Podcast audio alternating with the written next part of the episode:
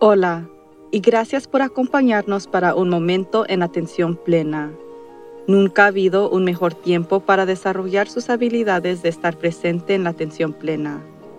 La atención plena no solamente mejora su bienestar mental, emocional y física, pero también proporciona una fundación para permanecer con calma durante eventos y desafíos estresantes. Por medio de pensamientos y acciones conscientes, podemos hacer más que solamente sobrevivir los desafíos de la vida. Podemos seguir prosperando. La clave de poder estar más presente en la atención plena es simplemente practicar. Esperemos que este podcast le proporcionará el conocimiento, la inspiración y la motivación. Trabajando juntos podemos aprender y crecer de la experiencia.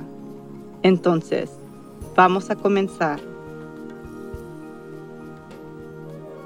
Espero que esté bien y seguro y siga practicando la atención plena en medio de todo este caos.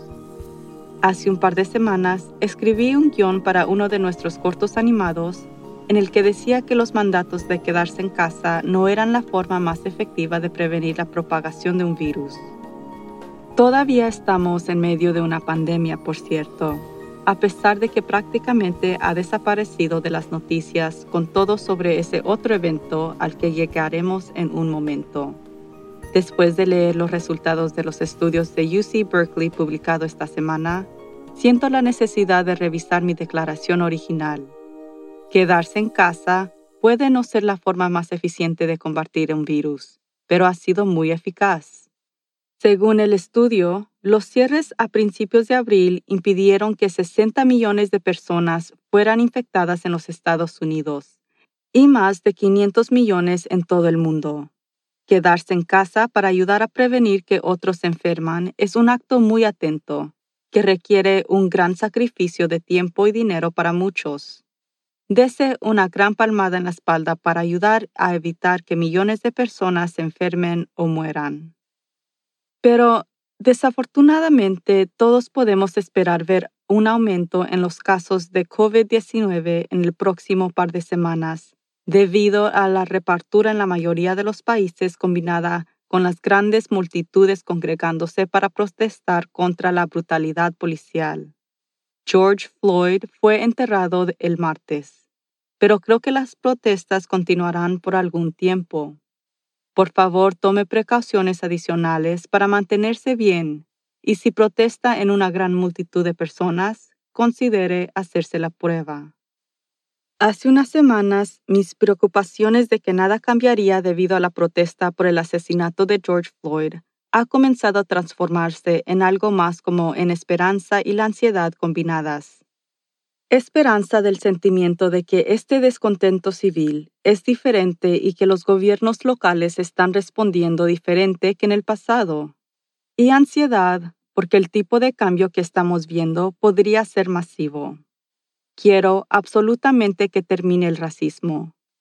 Pero a lo que nos estamos enfrentando en este momento es a mucha incertidumbre, que por supuesto genera ansiedad. En su libro The Tipping Point, Malcolm Gladwell describe un punto de inflexión como ese momento de magia en que una idea, tendencia o comportamiento social cruza un umbral y un consejo se extiende como fuego fatuo. Él afirma que surgen tres características para crear ese punto de inflexión. Primero, un pequeño número de personas en un pequeño número de situaciones en las que la policía o la sociedad tienen algún impacto comienzan a comportarse de manera muy diferente y ese comportamiento de alguna manera se extiende a otros. Curiosamente, en nuestras circunstancias actuales, usa la analogía de un virus propagándose a una pandemia. En segundo lugar, un pequeño evento tiene un gran efecto. Esto no quiere decir que el trágico asesinato de George Floyd es un pequeño evento a nivel individual pero considerando la larga historia y gran cantidad de incidentes similares en el pasado, podría verse como solo otro ejemplo de brutalidad policial, por lo tanto, pequeño en contexto histórico. La tercera característica distinta es que el cambio ocurre rápidamente. Entonces, Si tenemos contagio, pequeñas causas teniendo grandes efectos y cambios que ocurren rápida y dramáticamente, hemos llegado a un punto crítico. Y los puntos de inflexión tienden a resultar en un cambio sustancial y sostenible. Las protestas actuales y la respuesta global a la muerte de George Floyd parecen ser un punto crítico. Ahora, como estamos en medio de la transición sin una dirección clara y sin idea de que el futuro es válido, en lugar de centrarse en problemas potenciales externos, culpa, frustración y miedo, o mientras luchamos con lo que deberíamos estar haciendo en el mundo exterior como parte de este movimiento. ¿Qué tal si pasamos un poco de tiempo mirando hacia adentro primero? La mayoría de las personas resisten el cambio y tratan de evitarlo. Pero aquí estamos con todo cambiando a nuestros alrededores. Para muchas personas el cambio puede que no sea evitable ahora. Necesitamos entender nuestros propios prejuicios, experiencias y valores. Necesitamos decidir si queremos que nuestras vidas sigan adelante como eran en el pasado, si es posible, pero ahora es un buen tiempo para hacer un balance de dónde estamos, hacia dónde queremos ir y qué cambios queremos hacer en un nivel individual. Y quizás podemos encontrar los regalos que podrían estar ocultos en los eventos inesperados que estamos experimentando ahora. Entonces, le pregunté a Alison Canavan, una oradora motivacional internacional, coach de salud integradora, autora y la facilitadora de atención plena capacitada por UCLA, sobre sus pensamientos de experiencias personales y sobre lo que ella le dice a sus clientes. Allison señaló que la mayoría de nosotros abordamos la vida desde una perspectiva autolimitada y estamos muy ocupados en el mundo externo. No nos tomamos el tiempo de mirar hacia adentro. También señaló que antes de la pandemia, muchísimas personas no encontraban alegría en la vida. Se levantaban, iban a trabajar, llegaban a casa cansados e irritables, se iban a la cama y lo hacían todo de nuevo al siguiente día. Ella sugirió que usaremos esta transición mundial para pasar un poco de tiempo mirando hacia adentro en lugar de afuera.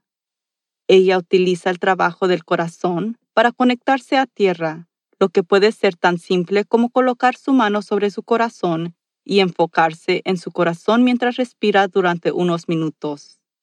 El corazón es la más poderosa fuerza electromagnética en nuestros cuerpos y envía más señales al cuerpo que el cerebro. Ella también usa técnicas de respiración varias veces al día para mantenerse centrada y tranquila, independientemente de lo que está sucediendo en el mundo exterior. A ella le gusta la técnica de respiración 478, donde respiramos contando hasta 4 Aguantamos la respiración contando hasta 7 y exhalamos contando de 8. Allison también cree que ahora la meditación no es opcional y que está sorprendida de cuántas personas recurren a la práctica por primera vez. Es claramente una señal de que todos se sienten con ansiedad y buscan alivio. En el tema de encontrar los regalos en medio de todo este caos, ella compartió que a pesar de perder su trabajo y estar preocupada por el futuro, definitivamente se siente bendecida y cree que siempre hay algo que viene aún más mejor. Ella espera descubrir exactamente esto en su camino. Ella también nos recuerda que la alegría y la riqueza de la vida provienen de ese camino, no del destino, y que no tenemos que esperar hasta que estemos sufriendo para hacer cambios en nuestras vidas aunque la mayoría de nosotros hacemos eso. Ya sea que esté sufriendo o no en este momento, esta es una excelente oportunidad de examinar su vida y si desea hacer cambios, comience por dentro de sí mismo. Allison siente que la vida es un trabajo interno. Comenzamos por dentro y a medida que cambiamos internamente, nuestras circunstancias externas comienzan a cambiar en regreso. Entonces, ¿Qué tipo de vida desea ahora? Ya sea que decida hacer cambios en su propia vida o no, lo más probable es que vaya a sentir algo de estrés o ansiedad a medida que el mundo cambia a su alrededor. Una práctica simple para aliviar el estrés y desarrollar sus habilidades de atención plena es una meditación básica de relajación y respiración. Relaje su cuerpo y comience a notar su respiración. Observe cómo se siente mientras se mueve a través de su cuerpo. Inhale por la nariz contando hasta cuatro y exhale por la boca contando hasta ocho. Cuando exhala, runza los labios como si estuviera apagando una vela en dos, tres, cuatro. Exhale, dos, tres, cuatro, cinco, seis, siete, ocho. Y repetir. En dos, tres, cuatro.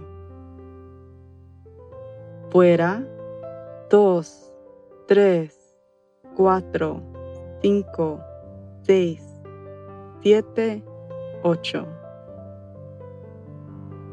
Continúe respirando contando hasta 4 y exhalando contando hasta 8.